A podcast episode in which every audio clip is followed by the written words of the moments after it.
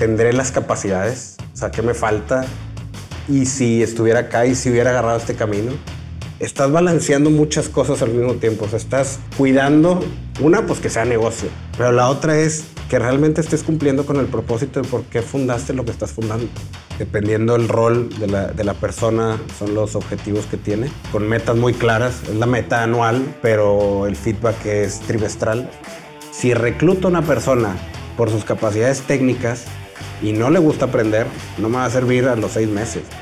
Bienvenido a CEO Deconstructed todos tenemos un sistema operativo, la manera en cómo funcionamos. Aquí queremos entender ese sistema, las herramientas y los modelos mentales que utilizan los que están en la cima, los CEOs. Esa cima casi siempre es solitaria y no siempre agradable, pero definitivamente trascendental. Creemos que no se habla suficiente de esto, que hay en ellos mucha sabiduría aún por capitalizar. Por eso existe CEO Deconstructed. Y es que, porque sabemos que is lonely at the top, por eso queremos subir a la cima con ellos. En un mundo hiperconectado y veloz, las distracciones están a una notificación de distancia. Necesitamos algo más que solo gestionar nuestro tiempo o administrarlo. Necesitamos volvernos dueños de nuestro tiempo. Necesitamos time ownership. Time ownership es la experiencia que hemos creado para que la gente que pase por ahí aprenda realmente cuáles son sus prioridades sus objetivos y de conectar la administración del tiempo del día a día con esas prioridades y objetivos de mediano y largo plazo una mezcla increíble de tácticas, técnicas, estrategias y experiencias de gente súper, súper exitosa en la administración y en la gestión y en el ownership de su tiempo. Visítanos en dertulearn.com.mx diagonal productividad para que veas todos los detalles del curso en línea o también por si quieres llevar este mindset a tu organización. Déjanos tus datos y con gusto te contamos cómo hemos ayudado a decenas de equipos y empresas a volverse mucho más productivos. Como agradecimiento por ser parte de la comunidad del podcast de Dare to Learn, te regalamos un código para que obtengas un 30% de descuento en el curso de Time Ownership en línea. Solo ingresa DTL Podcast con minúsculas para obtener este beneficio exclusivo de nuestra comunidad. Atrévete a ser dueño de tu tiempo, atrévete a aprender.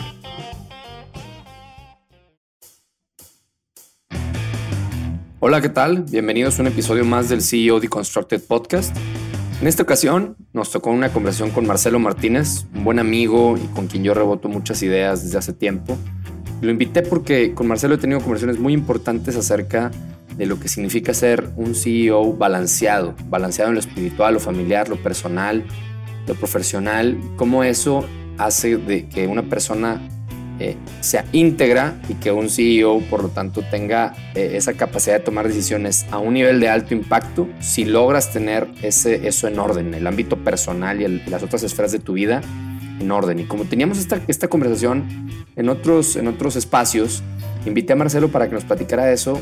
Claro que obviamente hablamos de muchas otras cosas de las que siempre platicamos con los CEOs, pero eso fue algo de las cosas en las que yo más me llevé y espero que también te lleves. Ves la postura de, un, de un CEO y founder joven que tiene muy claro cuáles son esas, esas prioridades más allá de, del ámbito profesional y la claridad de que en el balance de ellas está el alto desempeño y el alto impacto. De eso y muchas otras cosas hablé con Marcelo, el poder del coaching, el coaching constante, formal, informal, eh, de cómo debemos de tener un, plan de carrera eh, igual para lo profesional, pero para lo personal, el tema de, su definición o, la diferencia crítica entre founder y CEO, con qué se topan los founders para hacer crecer sus empresas con visión global en México, bueno, etcétera. Una serie de temas muy, muy interesantes. Bueno, antes de, de dejarlos ya con la conversación, les doy nada más la introducción de quién es Marcelo. Es el CEO de Imblic, que es una organización en donde él y su equipo ayudan a otras organizaciones a que a través de la transformación digital optimicen sus procesos actuales y, maximicen la experiencia de sus clientes. Marcelo tiene un MBA por el IPADE y es apasionado de explorar y descubrir esas herramientas que mejoren la evolución de las compañías y les permitan transformar su cultura, sus procesos, sus modelos de negocios y, y obtener así una ventaja competitiva. Bueno, no les cuento más, disfruten de esta gran conversación con mi amigo Marcelo Martínez y pues bueno, a seguir aprendiendo. Chao. Marcelo, bienvenido al podcast de CEO Deconstructed. Gracias. Muchas gracias por estar aquí. Un placer estar aquí, gracias. igualmente, un placer tenerte. Y bueno, para este momento ya, ya hablamos de quién eres, entonces me voy a ir directo a, a una serie de preguntitas que te traigo y, y, creo que se va a poner bastante bueno. tú ahorita eh, eres founder y director general o CEO de, de tu empresa, pero en tu camino a hoy, al día de hoy, ¿cuáles dirías que son los tres grandes milestones que te han marcado y que te han llevado hasta donde estamos hoy? Mira, yo creo que el, o sea, el principal, que así como que fue un punto de inflexión, porque tuve mi, mi etapa inmadura como todos, obviamente, cuando me casé, fue cuenta que me marcó totalmente. O sea, me casé, tuvimos nuestro primer hijo eh, a los 11 meses, o sea, nos embarazamos a los dos meses de casados. Y ahí fue como un balde de agua fría de decir, bueno, ¿qué soy, qué quiero, a dónde voy, qué voy a hacer, etcétera? Y, y ahí, digamos que tomé al toro por los cuernos. O sea, dije, ¿qué quiero hacer con mi vida y, y- y qué voy a hacer para trascender realmente? Ok. Ese es un ¿Cuántos años punto- tenías? Tenía 31 años. Ok. Luego, eh, la experiencia de trabajo con mi papá, estuve trabajando en AMI, que es una empresa que él, él fundó en el, en el 87, si mal no recuerdo. Estuve trabajando ahí 5 o 6 años. Y ahí me marcó bastante por el, digo, obviamente para mí es un coach, mentor, tengo muy buena relación con mi papá, pero como que dije, bueno, si él ha logrado esto, ¿qué, qué tengo que hacer yo? ¿no? O sea, me, me dejó la vara aquí. Eh, prácticamente cuando, cuando tienes una educación, tu- tus papás te dejan pues en un nivel este, muy bien, digo, Sí. no, no de donde empezaron ellos. Claro. Este, y es bueno, ¿qué voy a hacer para sobrepasar esa barra? O sea, tengo un, un sentido de justicia, de responsabilidad de decir, pues he recibido tanto, eh, pues ¿qué voy a hacer, no? ¿Qué voy a hacer por los demás, etcétera, no? Oye, y eso no es una carga a veces, eh, digo, sí lo es, pero eso a veces, ¿qué te hace sentir? O, o no, no, No, la- yo creo que- No es carga. Al revés, o sea, es, es motivación. Es, es un, o sea, no es porque ah, lo voy a hacer por mi papá, sino es por uno mismo, por los demás, etcétera. Este, Sí se siente... Pero es mucho la educación que, que recibí. O sea, ¿no? O sea, como que es una persona que la industria lo quiere bastante, los empleados lo quieren bastante. Y dije, bueno, yo no quiero estar aquí en la organización como la sombra de, de él. Este, creo que tengo alas para volar y, y, pues vamos a hacer este, este, este negocio, esta empresa y vamos a darle para adelante. Buenísimo. Entonces eso me marcó bastante. Y el otro, el tercer punto fue la maestría que hice, en- la hice en el IPADE. Este, me dio una visión como mucho más amplia de los negocios. Digo, obviamente, pues las maestrías, los MBAs, cubres todos los temas de una empresa y eso te, te ayuda bastante a, pues, a, a ver el, el the, the whole picture, ¿no? No quedarte únicamente en tu área de especialización, sino una, una visión muchísimo más amplia. Ok.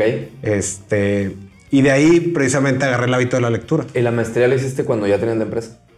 ¿O La maestra, no? la hice eh, a la mitad de mi tiempo trabajando en AMI, si mal no recuerdo. Ok.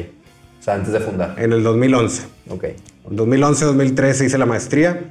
El método del caso se acopló perfecto a mi forma de ser, este, porque a mí sentarme en un salón y escuchar una clase como que a veces me aburro bastante. Ok. Si agarro la idea ya me, me distraigo. Y el caso pues era algo pues muy vivo, ¿no? O sea, al final de cuentas estás viendo diferentes experiencias, empresas, personas, etcétera.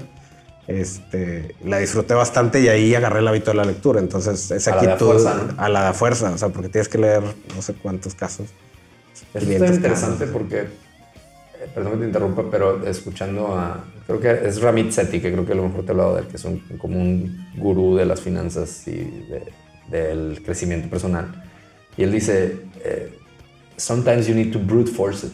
O sea, si no le metes fuerza bruta a algo, a veces no lo vas a lograr, ¿no? Y habla del el ejercicio, de decir, bueno, Totalmente. un coach que, que- creo que alguna vez te platiqué del coach que, que durante un tiempo estuvo yendo a mi casa que me ayudó como volver a hacer ejercicio porque iba y ni modo de escondérmele, güey. O sea, es Sí, meterle sí, fuerza sí, bruta a un hábito, ¿no? Entonces creo que la maestría, como lo, describes, que en el IPADE leen muchísimo, es brute, force. Es brute forcing y también el negocio. Es brute forcing. Bueno, o sea, cuando tú buenísimo. empiezas el negocio, eh, dices, híjole, pues, pues ya, ahora sí, ya quemé los barcos, ¿no? O sea, vamos a darle para adelante. Ya no, ya no hay más. Eso está buena. Este, y es un sentido de eh, compromiso y responsabilidad con los demás, con la gente. Y pues, eso es brute forcing. Brute forcing, su cañón, máxima es el mejor brute o sea, forcing que hay, ¿no? Sí, bueno, pues ya. Buenísimo, buenísimo.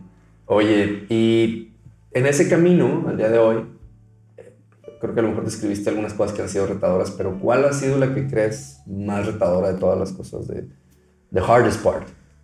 Lo más difícil yo creo que ha sido el, el what if. Este, siempre estás, o sea, cuando tú emprendes, cuando tú empiezas un proyecto de, de- que, dices, pues de alta envergadura al final de cuentas, eh, siempre estás, bueno, tendré las capacidades, o sea, ¿qué me falta? Y si estuviera acá y si hubiera agarrado este camino, y luego estás en una constante este, toma de decisiones y eh, lo más difícil yo creo que es, estoy en el camino correcto y voy en la dirección correcta. Este, eso, eso yo creo que sería lo más, lo más pesado. Wow, buenísimo. Oye, ¿y hoy cuántos años tiene la empresa? Tenemos tres años. Bueno, hoy, ¿qué es lo más difícil a día de hoy? ¿no? Tres años en el camino. Tienes, eh, o sea, la constante toma de decisiones es lo más, yo creo que es, lo, es algo que es un rush impresionante, ¿no? O sea, son decisiones que marcan el rumbo de la organización. ¿Ok? Este, ¿Y, y qué es lo, o sea, sigues, lo más difícil hoy es igual todos los what ifs o, o el tomar la decisión per se o qué parte? no, o sea, tomar, o sea, a ver, cuando tú empiezas un negocio es tomar decisiones. Al final de cuentas estás tomando decisiones constantemente. ¿Ok? Entonces, eh, tienes muy claro el norte, tienes muy claro que voy, voy hacia allá, pero probablemente de ir de A a B se convierte en un laberinto. Ok. Hay un libro muy bueno, se me olvidó el autor que se llama Playing to Win. Ah, este- de Roger L. Martin. Creo que sí. Sí, sí, sí, buenísimo. Buenísimo, pero al final de cuentas, como emprendedor, pues llueven, llueven caminos que tú puedes seguir y es bien fácil, y más en el mundo en el que estamos de tecnología y transformación digital, que es bien fácil distraerte y decir, bueno, ay, pues este se ve súper Atractivo. súper atractivo, pero no es a donde quieres llegar, o probablemente sí. Entonces, O pudiera.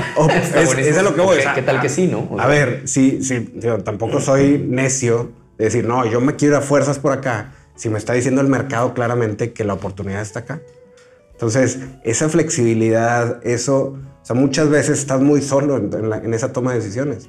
Porque, a ver, pues esa, ese- rebotar esas ideas, sí, lo puedo tomar a nivel de consejo, pero no siempre estás con el consejo, ni siempre, o sea, tus peers, pues son tus subordinados Sí. al final de cuentas. Sí, sí. Entonces hay decisiones que no quieres provocar inestabilidad en, en el negocio, ¿no? Sí, sí. Este, Está buenísimo. Yo creo que eso es lo más, lo más, más pesado. Muy bien. Oye, y tú platicábamos cuando íbamos a poniéndonos de acuerdo para esta entrevista, me decías, oye, y si lo enfocamos más, porque bueno, este es, este es CEO de Constructed, ¿no? Y, y me surgió esta pregunta ayer que, que me preparaba para mentalmente para esta entrevista que decías, me, me hacías la propuesta de enfocarlo más a founder. Y me vino la pregunta de, ¿hay una diferencia? O sea, tú, tú eh, digo, claro que la hay, hay de manera directa hay una, pues tú puedes ser CEO sin ser founder, pero puedes ser founder sin ser CEO. Sí. ¿Qué pasó por tu mente cuando me, me proponías de que por qué no lo vemos mejor como founder? Digamos que si tuviéramos que construir unas diferencias entre ser CEO o founder, o en tu caso las dos, ¿ves algún, algo como, ah, mira, es que mi reflexión fue esto, por eso te decía lo de founder? O sea, obviamente yo cuando, cuando pienso en un CEO, pues pienso en una grande empresa, ¿no? Una Ok. empresa muy grande. Ahorita somos un equipo de seis personas, entonces no, no me considero a sí mismo como el CEO, sino soy el director de la empresa, el fundador, al final de cuentas, eh, con nuestros equipos de colaboradores. Pero eh, a diferencia de un CEO, un CEO de entrada ya traes un equipo de trabajo y gente a la cual puedes delegar lo que quieras, etcétera. Y cuando tú arrancas un negocio, traes, a ver, una vez el, presupuesto, pues no es el, el mismo de una, una empresa grande, ¿no? Entonces, las labores que haces como director, pues está estrategia, está recursos humanos, está finanzas, está operaciones, ventas, que ventas es el core prácticamente, si no hay ventas no hay negocio. Entonces, todas esas, pues estás, traes muchos este, platos al mismo tiempo que tienes que estar cuidando, ¿no? Este, por eso dije, bueno, yo creo que sería muchísimo más rico el decirte mi experiencia de emprender y los retos que tienes, porque estás, o sea, una, el por qué hice esto, ¿no? O sea, al final de cuentas yo quiero tener una plataforma para que la gente se crezca profesionalmente y se desarrolle como persona, no solo en lo profesional, sino como persona. Y al final de cuentas nuestro propósito es mejorar la vida de las personas a través de la tecnología. pues, el tema de Simón, eh, Simón Sinek. O ah, ya, sí, sí, sí, sí, este, Sinek, sí. Este, de, de, tener un propósito. O sea, cuando tú tienes muy claro el, el qué es lo que quieres, pues estás balanceando muchas cosas al mismo tiempo. O sea, estás cuidando, una, pues que sea negocio, pero la otra es que realmente estés cumpliendo con el propósito de por qué fundaste lo que estás fundando. O sea, tienes un equipo y pues, digo, no les vas a pagar una millonada porque, a ver, pues te sales de mercado al final de cuentas de que, ¿cómo voy a ser lo suficientemente atractivo? ¿Cómo les voy a transmitir el propósito de, vida que, estoy planteando en la, en la empresa? ¿Cómo voy a permear la cultura? Y al mismo tiempo, ¿cómo lo voy a hacer negocio? Está buenísimo. Entonces tú traes el chip de decir, pues sí, te apasiona, ¿no? Al final de cuentas eres el, eres el, el, que trae el, proyecto, el creador, etcétera. Y no todos van a traer la misma pasión por lo mío. Tampoco eres este, una, una ONG que sí, sí, vamos y pues no. Pro bono. Este, pero sí, es, yo creo que esa es una... Está buenísimo porque, y, esta pregunta no había pensado, no sé, no había pensado hacérselo todavía a todo el mundo, pero, eh, por ejemplo, no sé si esté definido en algún lado eh, si la diferencia entre CEO o founder, como decías, es que ya tienes gente que se encarga de las cosas o, a cierto tamaño de organización. Porque yo, yo ahorita te considero un CEO y creo que mucha gente lo diría que sí desde el empleado uno, ¿no? O desde el empleado dos. Pero luego también esa sensación de no soy founder. ¿Qué pasa en la mente de un CEO cuando no es founder? O sea, ¿cómo, ¿cuál es ese viaje de enamorarse de ese propósito? O sea, Sí. Debe haber todo un tema ahí interesante del founder and CEO, que hay como diagramas de Ben donde se unen, pero también hay cosas que los claro, ¿no? Claro. Está interesantísimo. Sí, y el founder al final de cuentas pues está cuidando el patrimonio, ¿no? O sea, está cuidando claro. lo, que, lo que está haciendo el CEO. Se puede comportar como un, este, un administrador, como, un administrador, de negocio. Y pues tiene que reportar directamente. Yo, yo, yo reporto al consejo, pero al final de cuentas pues soy, soy founder. Eres juez y parte. Claro. Está bien este, interesante ese tema y podríamos explorarlo mucho más, pero tengo como otras 20 preguntas. Oye, bueno, y metiéndonos a esta parte que también creo que es la carnita de lo que queremos lograr en el podcast de CEO Deconstructed es justamente de construir algunas de las cosas que estás diciendo más a nivel táctico, ¿no? O sea, le llamo el, el, sistema operativo del CEO, ¿no? Y entonces tengo como ver algunos hábitos o rutinas que tú consideres que son las que te dan el, el, edge, de las que te sacan adelante, las que son, han sido exitosas para ti, que nos puedas compartir? Sí, mira, eh, me considero una persona sumamente ordenada. Okay. Este, empiezo mi día a las 5.20 de la mañana. Eh, digo, antes de entrar en, en tema de, de, de, cómo es el día, para mí la persona es como una mesa de cuatro patas, en la cual tienes el ámbito personal, el familiar, el espiritual y el profesional. No es en ese orden, para mí es primero espiritual, familiar, personal y profesional. Eh, si uno de ellos está fuera de balance, si, si, una de esas patas está coja, al final de cuentas la mesa no está balanceada. Entonces no estás, digamos que no estás alineado en, en, lo que puedes trabajar muy bien en la parte profesional, pero si estás descuidando a tu familia, o estás, te estás descuidando a ti mismo o estás descuidando la parte espiritual, eh, no está siendo una persona íntegra al final de cuentas. Entonces, trato en, mis esfuerzos del día a día, trato de estar balanceado en toda esa parte. Al final de cuentas, el trabajo hay demasiado, más cuando estás como fundador. Este, son muchísimas cosas, pero tu vida es mucho más que el trabajo. O sea, tu vida no es únicamente, ah, voy, trabajo y estás, o sea, al final estamos como bastante eh, preocupados del trabajo y para mi forma de pensar, no, lo es, no, no es lo más importante ni cerquita. Lo más importante tiene que ser tu vida espiritual y tu, tu, vida familiar. Si eso está bien, es como el, el, core sobre el cual todo lo demás va a girar y va a ir muy bien. Entonces, eh, con eso, digo, empiezo, el, empiezo mi día a las 5.20 de la mañana, todos los días hago ejercicio, descanso un día a la semana. Empiezo con el ejercicio y luego una de las prácticas que tengo es buscar esos momentos de silencio, como de silencio interior, de saber interiorizar sobre, sobre ti, sobre lo profesional, sobre lo familiar, sobre estos cuatro pilares que te estoy diciendo. Porque al final de cuentas te ayuda, o sea, estamos tan exteriorizados con todo este boom que hay de información y de este, todo el tiempo estamos queriendo aprender y aprender y aprender que nos olvidamos qué, qué somos y qué queremos y a dónde vamos, ¿no? Entonces, ¿cómo, haces eso por diseño? o sea, también en las mañanas. O sea, es parte de tu rutina. Sí, yo, o sea, en, la mañana yo tengo un rato de, digamos, de meditación eh, a las, después de ese ejercicio. Este, busco que siempre, o sea, una vez que pasan ese, ese lapso en la mañana, que llego a la oficina, trato de estar en la oficina. O sea, es bien importante, después de la planeación que hice el día anterior de qué voy a hacer el día siguiente, y, priorizar, etcétera.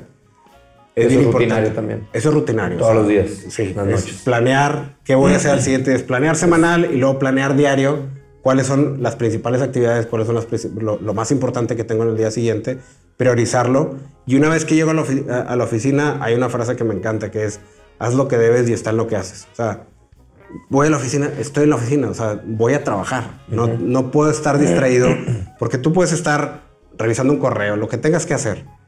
Y luego recibes un WhatsApp o recibes no sé qué mensaje o oye, hoy una junta de no sé qué.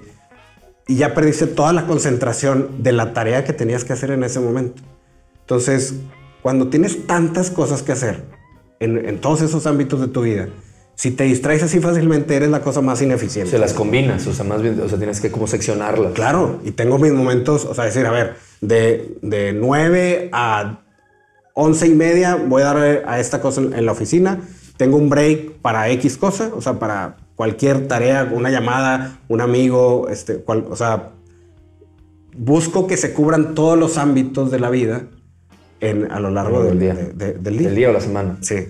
¿Y, y cómo tu, tu, organización en dónde es? ¿En qué calendario? En, Outlook. Todo lo Outlook. todo, pero todo lo agendo. O sea, definitivamente soy, soy muy puntual. Entonces es, este, me levanto, si es 5.20, 5.20, si llego a la oficina es, o sea, no me gusta, no me gusta salirme porque, de hecho, yo creo que me falta un poco de flexibilidad al respecto.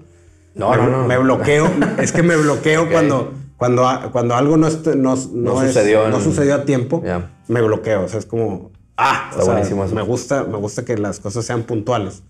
Este, definitivamente en este mundo de, emprender, pues tienes que tener cierta cintura, ¿no? Y ser flexible y decir, bueno, ahora esto es lo más importante y pues de modo, vamos a darle para acá. Bien. Este, otra de las prácticas que es importante es durante la semana tengo un como date night con mi esposa. Ok. Este, porque al final de cuentas busco, o sea, llegas a la, llegas a la casa y pues quieras o no tu tema de conversación, pues es tu trabajo. trabajo. O sea, todo el tiempo estás trabajo, trabajo, trabajo y leí, hice y aprendí. Y, y luego mi, mi esposa este, tenemos tres hijos y pues ella es full time mom, lo cual es admirable. Y pues las, preocupaciones que tienen ellas es muy diferente a lo que tú traes y no por eso es menos. Entonces, el saber estar, el saber hablar con ella, el saber platicar, o sea, escuchar, pues ella también tiene un rol en la, en la familia que es fundamental. Claro. Entonces, eso yo creo que, que si ella está bien, yo voy a estar bien. Totalmente. Definitivamente. Entonces, Sí, es algo muy, muy, parecido a lo que pasa a mí. Y necesito. ¿Qué, qué tan. Qué tan eh, ¿Qué tanta flexibilidad tienes a veces con el date night? ¿O si es religioso? Porque a mí me pasa. No, sí la, sí la, tenemos. O sea, a ver. A veces en casa, nada más, ¿no? O sea, no, no es como salir. Sí, exactamente. O sea, es. A ver, es un tiempo para nosotros. Y puede ser ir con amigos, etcétera. Muchas veces eh, los matrimonios como que no saben tener esa conversación. Mm. Y se te olvida que, que, primero son tú y ella antes que los hijos. Ah, está bueno. Entonces tiendes a hablar únicamente de los hijos, etcétera. Hola, espero que estés aprendiendo mucho. Enseguida regresamos con el episodio. Solo quiero quitarte un minuto para contarte súper rápido lo que hacemos en Dare to Learn, ya que creo que puede interesarte. Somos una firma que nos especializamos en ayudar a otros a desarrollar habilidades y capabilities críticas para el futuro del trabajo. Nuestros cursos te habilitan en tres principales áreas, agilidad de aprendizaje, productividad y liderazgo. Visítanos en daretolearn.com.mx para que conozcas todos los cursos que tenemos en estas áreas que te van a ayudar a reinventarte y prepararte para ese futuro que ya es presente. Además, si estás en una empresa, date una vuelta a conocer lo que podemos hacer por tu organización.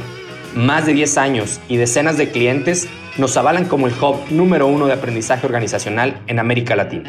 Como agradecimiento por ser parte de la comunidad de Dare to Learn, te regalamos un 30% de descuento en el curso de Time Ownership en línea. Solo ingresa D2L Podcast, todo con mayúsculas, en la página del curso de Time Ownership y obtendrás este beneficio del 30% de descuento exclusivo para nuestra comunidad. Atrévete a ser dueño de tu tiempo, atrévete a aprender. O vamos siempre con amigos, imagínate. Entonces, pues no te conozco, o sea, pues nos llevamos excelente, pero no, no tenemos esa relación. Entonces, tener esos ratos de platicar, de decir, a ver, este es nuestro date night, así estés cenando una pizza en tu casa. Sí, claro, eso es a lo que me Este, refiero. Es como, está, más está reservado para decir, tenemos que platicar y preocuparnos el uno del otro, básicamente. Buenísimo. Este, Buenísimo, sí, sí, buenísimo. no- sí nos ha servido, la verdad. Oye, y, y- y dándole doble clic, ahora sí, al, en cuanto al, al trabajo, en la parte profesional, ¿no? En la parte del negocio. Que ellos, además, yo comparto mucho esto de las cuatro patas. Yo a veces le llamo las cuatro, este, horquillas, horquillas se dice, Sí. hornillas de la estufa. Ah, hornillas. Hornillas, ¿no? De la estufa. Y a veces el fuego está más fuerte en una. Están las cuatro prendidas. El chiste es que no se apague Sí. ninguna y hay días y hay veces que Sí, hay que sí, sí, subirle sí, al fuego en una o en otra, ¿no? Claro. Esa es la analogía que había visto. Pero. Y a veces se mezclan. Y eso está padre, ¿no? Lo personal con lo profesional, lo espiritual con lo personal. Pero bueno, en el ámbito profesional, regresando, eh, ¿cuáles son algunas de ese sistema operativo de CEO? Eh, ¿cómo, ¿Cómo son tus juntas? ¿Cómo tomas decisiones? ¿Cómo delegas? ¿Cómo e- esa- esos los top tres de cosas Sí. que digas, esto determina mi sistema operativo? Mira, mi equipo está totalmente empoderado. Al final de cuentas, no puedo tener micromanagement. Tengo total flexibilidad con ellos. Este, ellos tienen la, la, la- o sea, al- al estar empoderados pueden tomar decisiones en que pues yo no estoy, no. Al fin- yo soy el único vendedor ahorita. ¿Ok? Me acompañan muchas veces porque necesito la parte técnica que me, que me acompañe. Este, eso ha sido fundamental. O sea, el hecho de, oye, pues no estoy, dale, ¿no? O sea, encárgate, en- encárgate del, ¿Y del ¿Cómo te enteras? ¿Cuál- ¿Cuáles son las maneras de darte updates? O sea, ¿cómo, cómo si se da? Tenemos ¿Cada mucha comunicación, no, Ok. o sea, constantemente estamos o por mensaje o por correo, o sea, si hay algo así que es súper importante, pues sí, este, me mandan una, una- un correo o lo que sea. Ok. este, oye, hicimos esto, nomás FYI. Este, Ya. Entonces, digo, me gusta que tengan esas, o sea, esa confianza de aventarse y decir, bueno, es un proyecto que estamos haciendo todos juntos y, Ok. y somos parte del equipo. Eh, otro, otro aspecto importante es, tengo un coach personal y uno profesional. Ok. Eh, la- el, el coach profesional, que es de lo que estamos hablando, me ayuda bastante a, a- a tener esa, desarrollar esa virtud de la prudencia, Ok. este, de rebotar, de, de- de- de tener ese feedback, de oye, veo esto, así veo el mercado, o sea, cosas que, que opinas, ¿no? Porque muchas veces pues no tienes toda la verdad tú. Al final padrísimo. ¿Cada cuándo lo ves? Una vez al mes. Una vez al mes. Una vez al mes rebotamos. ¿Un par de horas o qué? No, O- una, una hora. Eso es, un- sí, es muy rápido. ¿Y no lo alimentas durante el mes de algo? O sea, ¿no le vas diciendo para que tenga contexto o cómo es ese? Mando un correo como un update de decir, mira, esto es lo que ha pasado. O sea, esto es sobre lo que vamos a platicar. De base a lo que platicamos la vez pasada, esto es lo que vamos a platicar ahora. Ok. ¿Y es un servicio? ¿Es un, ¿Es un amigo o es un...? Es un amigo. Es un amigo. Es un amigo. Ah, la verdad es que sí. Este, es una persona que admiro bastante, Ok. ya grande. Este, pero te ayuda bastante en, en- digo, por la experiencia que tiene, etc. Claro. Y busco que no sea mi papá. Sí. Este, por es más como que lo- entre coach o mentor. O sea, la- Coach, pues, sí, yo creo que es que luego a veces ya ves que está... Sí. se usan a veces intercalados. Son razones- buzzwords. Sí, exacto. Por razones normales se Sí. utilizan y- como sinónimos, ¿verdad? Pero está, está padrísimo. Y tienes... Pues es una rutina de éxito. Está Sí, padre. sí, totalmente, sí, nos ha ayudado bastante.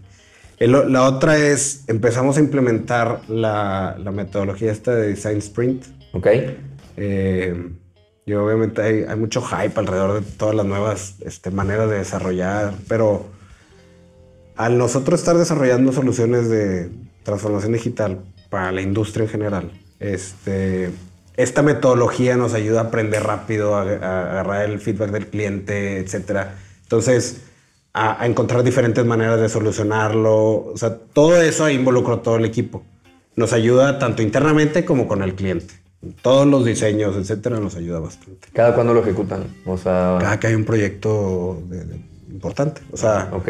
inter- interno o externo, ¿no? O sea, si es algo, no sé, digo, por decirte algo, cualquier, cualquier proyecto con un cliente que dice, bueno, pues tengo este problema, etcétera, este, o veo esta oportunidad, antes de, de- de decir, ah, bueno, te la voy a solucionar así, buscamos realmente encontrar la raíz de eso Ok. para que realmente sea una solución que agregue valor. ¿Estás hablando una vez al mes o más?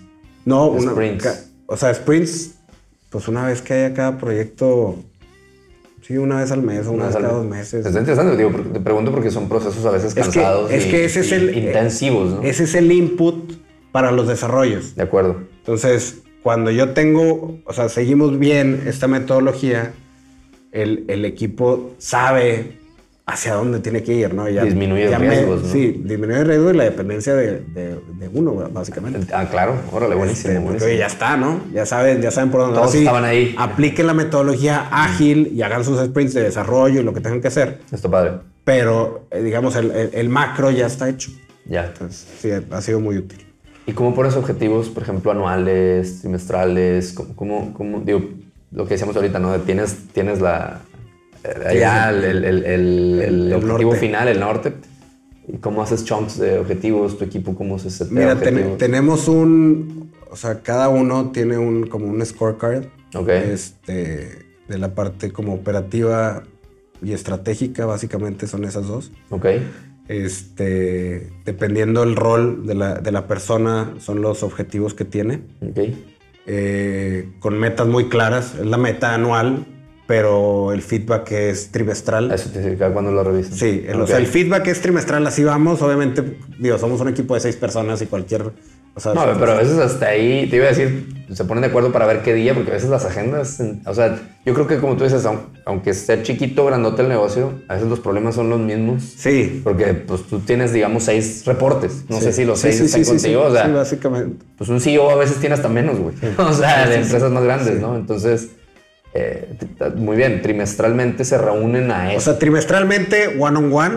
ok. Este, Ándale, en eso me, ha ayudado mucho el libro este de Trillion Dollar Coach de Bill Ah, Campbell, ya. buenísimo. Sí, sí, sí. Este, Muy nuevo, ¿no? Salió muy nuevo. el año pasado. Este, es recomendadísimo. Buenísimo. Este, ese habla, habla prácticamente de, de este one on one y, y liderazgo. Este, y tenemos esa, bueno, ¿cómo te, cómo te has sentido? Esa- esos scorecards no los hice yo, los hice yo con ellos, básicamente. Buenísimo, buenísimo. Oye, ¿cómo ves? ¿En dónde quieres trabajar? Yo, yo veo así la empresa, así vamos a ir. Este, ¿Cómo lo podemos bajar a, una, a un proyecto medible, no? Porque Buenísimo. Si no, digo, y obviamente eso está ligado a un variable y está, todo está ligado. Eso te iba a preguntar. O sea, los resultados también. Sí. Tú revisas los resultados para poder hacer incentivos económicos. Sí, o sea, y no es únicamente en base a, oye, llegamos al número, ¿no? Es, llegamos al número y este, cumpliste con A, B, C, D, básicamente. Indicadores. La parte de Customer Experience y Buenísimo. todo eso. Buenísimo, buenísimo. ¿Algo más que se te ocurre por ahí que se, se nos esté pasando a hablar de, de cómo ejecutas, de tu sistema? No, yo creo que la, digo, la parte de empoderar y la, la otra parte es eh, una de las cosas, o sea, siempre busco que, que- que piensen outside the box, o sea, este, creemos que, no- que- que tenemos mucho conocimiento de la tecnología, pero hay demasiada tecnología que no conoces. Ya, Entonces, claro. la manera en la que resuelves problemas y qué pasa si, o sea, eso busco que tengan esa inquietud constante. Es difícil, tú eres experto en el tema, pero es difícil que, que- que realmente eh, como que quieran constantemente estar aprendiendo. Mm. Eso yo lo traigo por, pero porque me ayudó mucho el IPAD y porque me la encanta. fuerza o bruta, sea, ¿no? Es fuerza bruta, pero este, el que ellos estén inquietos de decir, ¿cómo puedo hacer esto diferente o más eficiente?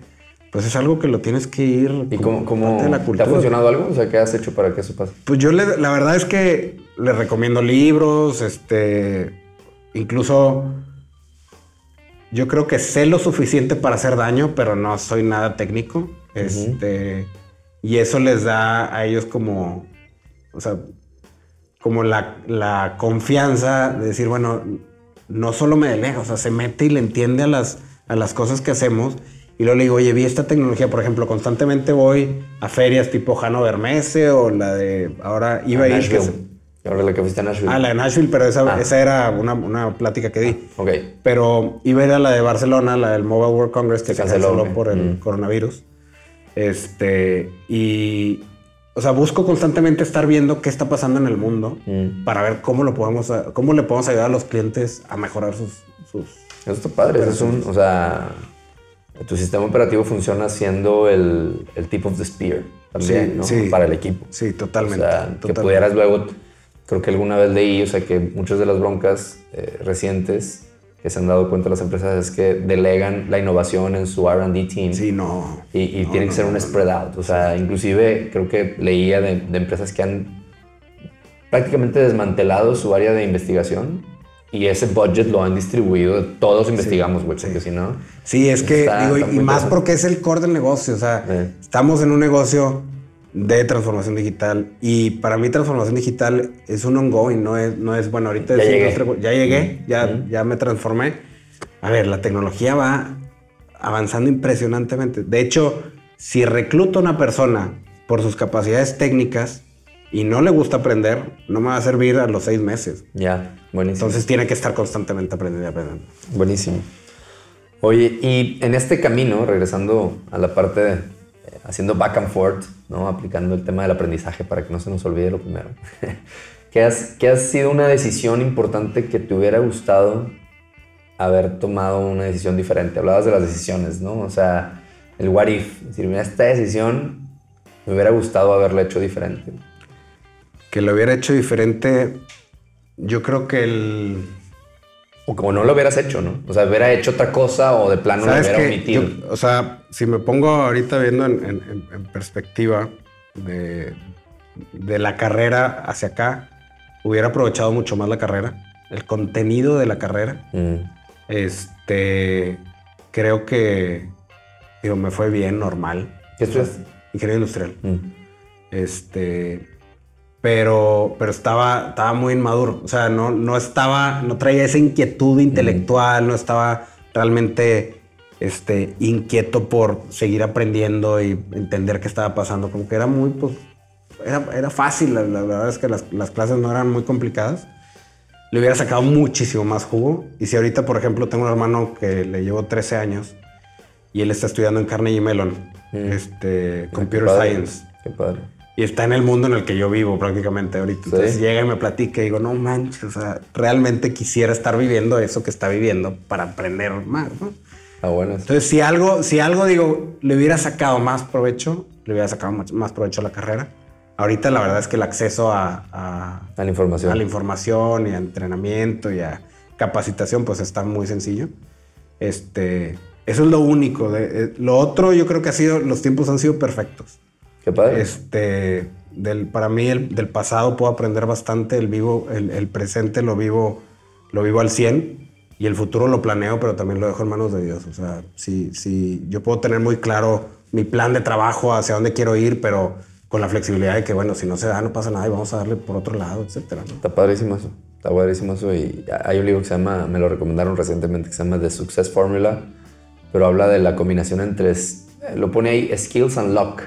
Pero skills es lo que tú, o sea, tú, tú pon todo, pero hay un grado de suerte. Y, claro, y a totalmente. veces creo que sí puedes tratar de medir cuánto es suerte y como tratar de influirla, pero la suerte siempre juega. Entonces está padre. Y creo que hablando de timing, o sea, los tiempos, ¿hay alguna decisión que te hubiera gustado tomar antes? O sea, decir, bueno, a lo mejor se parece a lo del lo de aprender ese, ese mindset del aprendizaje desde antes, pero decir, bueno, esta decisión sí, me hubiera gustado tomarla antes.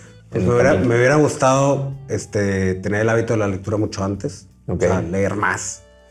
Este, En tema de, de emprender, no, no lo hubiera hecho antes porque, porque me, me fue, me fue madurando y me fue como, como llevando de la mano para, para decir, bueno, este es el momento. O sea, no es que tenga todas las capacidades, pero tengo las ganas y el hambre y el, y el para qué quiero hacer esto. Porque si nada más quiero hacer lana, hay muchas maneras de hacer lana, entonces no creo que sea Buenísimo. el, el camino. Este, Buenísimo. O sea, sí, sí, o sea, no, no te arrepientes de haber emprendido el momento en que emprendiste, No, de haberte casado en el momento que te casaste. O sea, no lo hubieras hecho antes.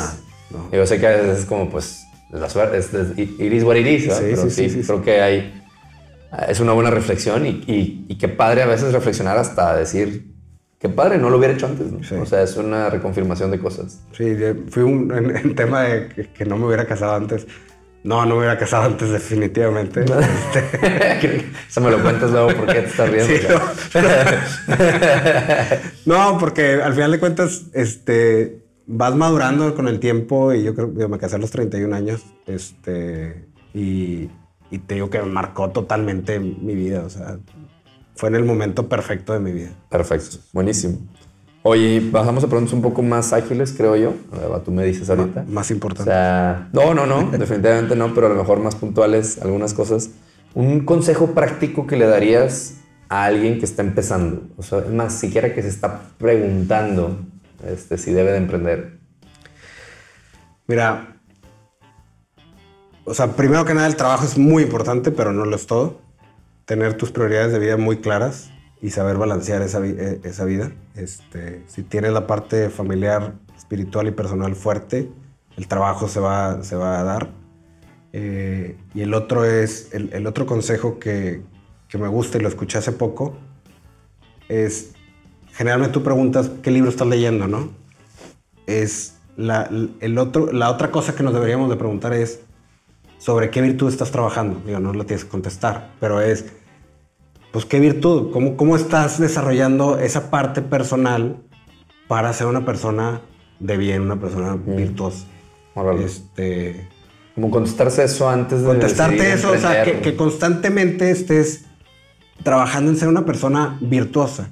O sea, el trabajo, si lo haces bien, lo haces por, por servir a los demás y por, por influir en la, en la sociedad, etcétera, puedes estar en cualquier lugar trabajando como carpintero, trabajando como empresario, como empleado normal, y vas a tener ese campo de, como de influencia tan bueno como el de un CEO. Entonces, en la medida en la que tú vas desarrollando eso, te vas preguntándote, bueno, ¿qué quiero? ¿Hacia dónde voy? ¿Para qué estoy aquí, básicamente? Okay. No, te, no ponerlo como una meta. Decir, bueno, porque luego te puedes encandilar, decir, bueno, quiero ser el CEO de X empresa o quiero fundar mi propia empresa. Y luego llegas ahí y dices, ay, hijo, este... Ya se acabó el Me dijeron que estaba calentita el agua y, pues, pues está fría. Ya, está padre. Yo creo que eso... eso... Y siendo muy prácticos, eh, sería eh, write it down o, o sea, ¿cómo, haces esa, digo, tratando de llevarlo a alguien que, bueno, mañana quiero hacer eso? ¿Es una reflexión interna o, tú tuviste un, scorecard o te, lo escribiste en algún lado, escribiste tu visión o, o no? Es muy. No. Lo verías como muy un ejercicio. Yo creo que se va, digo, en, cuanto a. Digo, ahora que andas, andas metido en ese tema de time management, este, si tú tienes priorizadas todas tus actividades de las cuatro patas de las que hablamos, este, pues también puedes tener tus objetivos muy claros en las, en las áreas, ¿no? Y va a llegar un momento en el que dices, bueno, yo creo que es el momento, si tienes un proyecto o no. O sea, tienes que tener un plan de carrera y un plan de vida. Ok. Tanto como si eres un empleado, como si eres un emprendedor, como si eres un este, CEO. O sea, eso. O, estás dedicado a tu familia, inclusive. O dedicado a tu familia, claro. O sea, porque, digo. ¿Cuál es el plan para la familia? ¿Cuál es el plan? ¿Qué vamos a hacer? ¿Cómo.? O sea, Está padre eso. ¿qué, ¿Qué voy a hacer con mis hijos? ¿Qué voy a hacer para que mi hijo sea una persona de bien. Digo, si, nada más estás preocupado por tu desarrollo, por tu este, bienestar, pues cuidado, ¿no? O por ser CEO, o por serlo, ¿no? Exactamente. Y para alguien que lleva el, camino recorrido, si quieres que tú dices, ¿no? Tres, cuatro años, una recomendación práctica, así decir, bueno, este... ¿qué, recomendación le darías a alguien que a lo mejor está en una situación como la tuya de cosas que te hayan funcionado, ¿no? Eh, para mí el liderazgo es, está en servicio a los demás. Okay. O sea, entonces, no perder de vista que si estás ahí es por los demás y para los demás. Ok.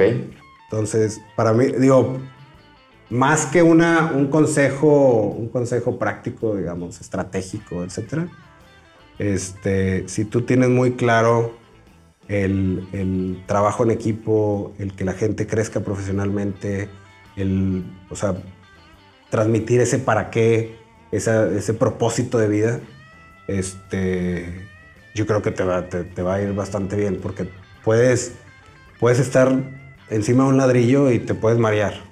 Ya. Entonces, este, pues es, es- sí, tienes que nada más tener cuidado de, de decir, bueno, como ahorita puedes estar aquí, mañana puedes estar abajo y, y cuidado, ¿no? O sea, siempre con la humildad de decir, bueno, pues, este, ¿por qué estoy haciendo Mantenerte esto? humilde. Está padre eso. sí. Órale.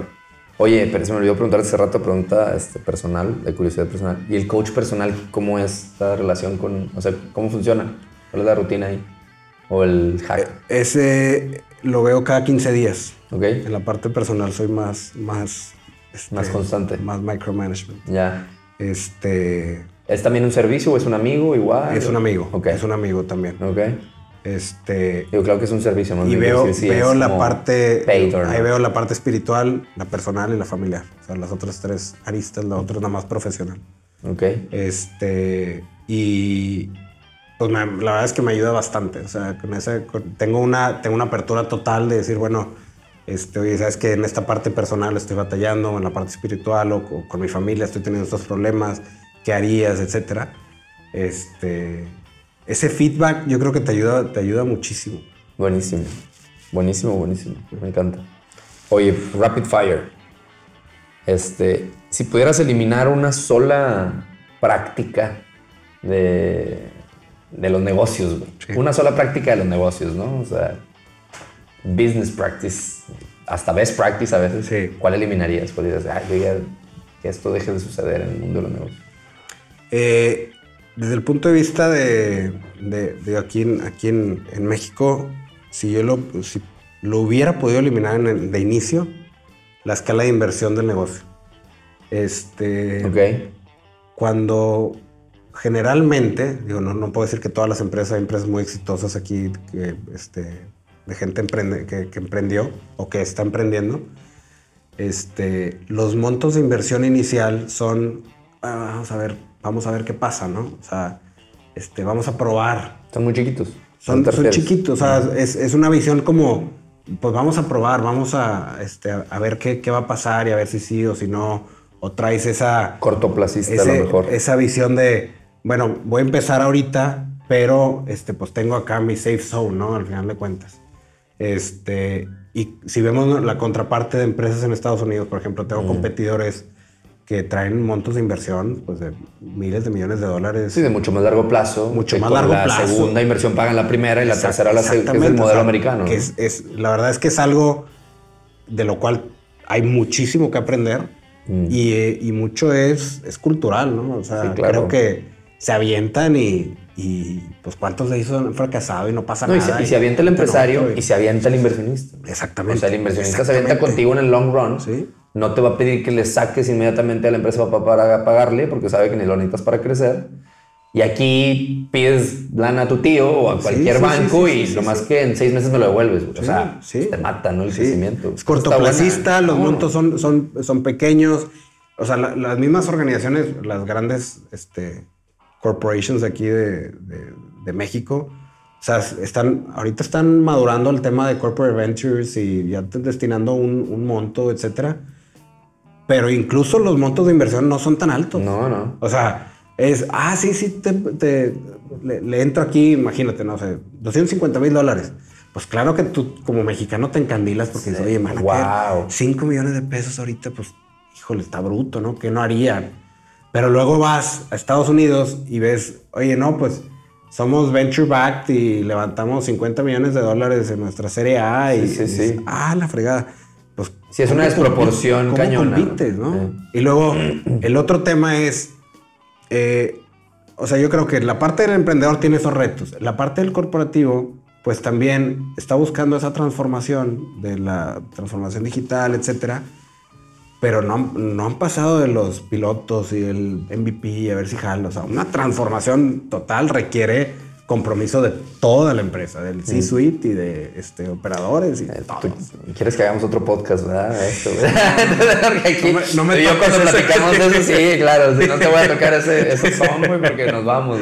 Pero ok, está bueno, o sea, como buena práctica de negocio sería eh, alimentar un modelo de más largo plazo y de montos más significativos para la inversión. Buenísimo. Más bien, eliminar el cortoplacismo y el, Claro. el return inmediato. ¿no? Buenísimo. Oye, Eh, esta pregunta no sé si te la platiqué o no, pero a ver qué de tu, de tu bottom of your heart y de tu mente, ¿cuáles crees que son los tres skills que necesita el líder o el CEO para el futuro? El top 3. Open mind. Ok. Eh, o sea, mente abierta de, de decir, no lo sé todo y tengo que aprender bastante. Esa constante... es humildad, humildad, lo que acabas Humildad. humildad intelectual. este, un- una constante eh, inquietud por, por estar aprendiendo, Ok. que va de la mano. Sí, sí. Este, y que tú, I'm preaching to the choir here, o sea, no, buenísimo. este, y la otra, yo creo que sería ese, pues ese, ese, el orden, el orden en la, en la vida, o sea, si tú traes un desorden en tu vida, no, no hay manera que puedas ejecutar un proyecto de, de alta envergadura. Eso está padre. Este, O sea, un, un orden personal. de- un orden en tu vida, o sea, tienes que tener un orden. Si no, es, es bien difícil ejecutar. Si tú llegas al, al escritorio de una persona y ves que tiene un desorden, pues ¿cómo estará él, no? O sea, Está para, padre eso. para ejecutar, para... Es, es- es un verdadero despapalle. Yo tengo una, una frase que me gusta mucho que es, no, no puedes ajustar un plan que no tienes. Exacto. Sea, que tener un plan, güey. Sí, y luego sí, ya sí, lo ajustas, pero si no tienes plan, pues Sí, puede ser flexible y puede ser, pero a ver, tienes que tener muy claro cuál es tu plan. Buenísimo, buenísimo, buenísimo. Oye, que aparte de la familia, a lo mejor esto ya lo contestaste, pero lo, pues lo tengo que hacer. eh, what keeps you up at night? ¿Qué, qué te, qué te- hoy en donde estás, qué te mantiene despierto así? Ya sabes, esa, esa famosa pregunta, ¿no? ¿Qué te mantiene despierto en las noches? Yo, digo, obviamente lo que me mantiene despierto es mi, mi empresa y mi equipo, ¿no? Este, el, el, re- el que realmente ellos, o sea, una, que la empresa sea una empresa exitosa, este, que esté teniendo ese impacto, que seamos parte activa de, de la transformación del mundo a través de la tecnología. Este, digo, con nuestro granito de arena, pero quiero ser una parte activa de eso.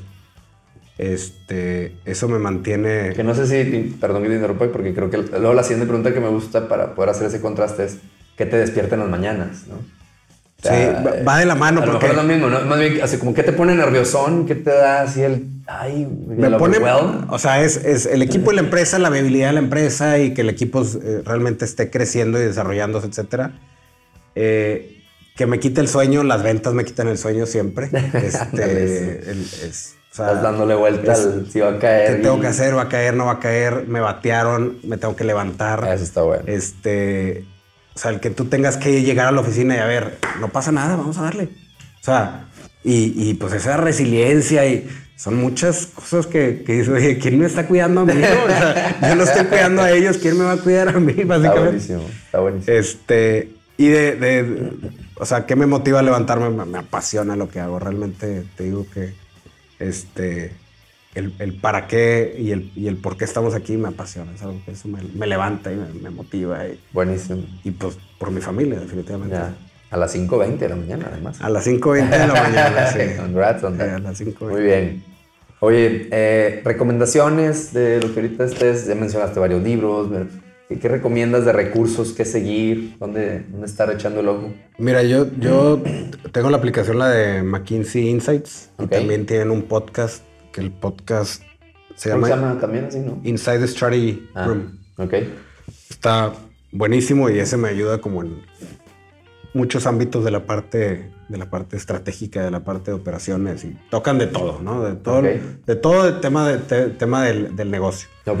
Eh, desde el punto de vista de como de liderazgo, de cultura, etcétera, los dos libros que me, que me digo, no lo he terminado, pero me está gustando bastante es el de Trillion Dollar Coach Ok. que es buenísimo. Pero uno que fue así como un wow fue el de Delivering Happiness de Tony Shai, el de, Ah, el de órale. sapos. Órale, órale. No sé si ya No lo he lo leído, no lo he leído. Buenísimo. Órale. La cultura de sapos y cómo este, tienen esos 10 mandamientos prácticamente de la cultura. Buenísimo. Buenísimo. Este, de la parte, eh, la parte de negocio, a mí me gustó mucho uno que se llama What Customers Crave. Habla mucho de Customer Experience y cómo maximizar la experiencia del, del cliente en todos los diferentes touch points que tienes. marketing, ejecución, etcétera. O sea, maximizar la experiencia del cliente. Y uno que, recomiendo bastante, digo, porque lo tocamos aquí, el tema espiritual, se llama La Paz Interior. Eh, te ayuda bastante, es de Jack Philip, pero es un libro que, que, te ayuda a tener esa, pues esa paz y ese silencio de decir, a ver, no puedo tener mi vida bajo control al 100%. Definitivamente eso es algo este, que tenemos que darnos cuenta, porque muchas veces somos tan, tan estamos planeando tanto este, que en el momento en el que algo se sale de nuestro control, nos apanicamos. Mm. Como si nosotros fuéramos dueños de la vida, o sea, totalmente. Y pues si tienes un hijo que le da cáncer y si tienes una, o sea, cualquier este tema que te pueda pasar que esté fuera de tu control, te va a desvielar, ¿no? Entonces tienes que tener este, eso. Me ayudó mucho ese libro y lo recomiendo. Está padrísimo. ¿Quién es él? ¿Jack? Qué? Jack Philip. ¿Él quién es? Es, pues él es, no sé si es sacerdote o teólogo. Okay. Ah, ok, ok. Este. Ya, ya, ya. Es muy bueno, La Paz Interior se llama. Está padre, buenísimo, buenísimo. Eh, ¿Dónde te encontramos? ¿Dónde seguimos tu compañía? Eh, los anuncios. Nuestra empresa se llama Imblick Technologies. Este, I-M-L-I-C. I-N, I-N de I-N, perdón. B de bueno, L-I-C. Eh, la página de simblick.com. Y mi correo es mmartinez.imblick.com. Este, estoy a sus órdenes. Buenísimo, Marcelo. Pues Gracias por la invitación. No, no. Muy padre, muy padre. Ya tenemos material para... Para varios episodios también. Luego yo te invito cuando haga uno. Muy bien, buenísimo. Lo esperamos con ansias. Muchísimas gracias. muchas gracias. Igualmente. Gracias. Gracias por acompañarnos en un episodio más de CEO Deconstructed. Por favor, ayúdanos a compartir en redes sociales lo que hayas aprendido. Eso despierta la curiosidad de otros y así logramos crecer esta comunidad de Learning Explorers de la que tú ya eres parte. Síguenos en Instagram como Dare to Learn MX en Facebook, YouTube y LinkedIn como Dare to Learn. Escríbenos a podcastceo.daretolearn.com.mx y a mí particularmente me puedes encontrar en LinkedIn como Diego Laines o al correo diego.daretolearn.com.mx. De nuevo, muchas gracias y como siempre, Dare to Learn. Y no me puedo ir sin agradecer como siempre de todo corazón a la gente de preproducción, producción y postproducción que hace posible estos podcasts. A nuestros socios de NET, agencia de diseño, que con ellos hemos podido llevar los podcasts de Dare to Learn al siguiente nivel, ya que ellos impulsan a las marcas y su visión de negocio a través del diseño, branding y marketing y producción de contenidos para que las marcas logren su mejor versión de sí mismo y bueno, nosotros en conjunto con ellos hemos podido desarrollar podcasts corporativos para muchas organizaciones, lo cual también me da muchísimo gusto. Y si estás interesado, mándanos por ahí un correo a podcast.com.mx y te contamos más acerca de eso.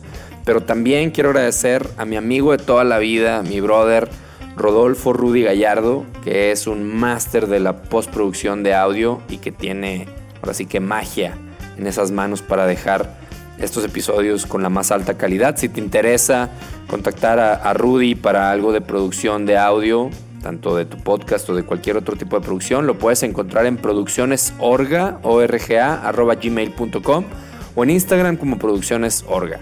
Y bueno, sin mucho más, nos vemos a la próxima. Dare to Learn.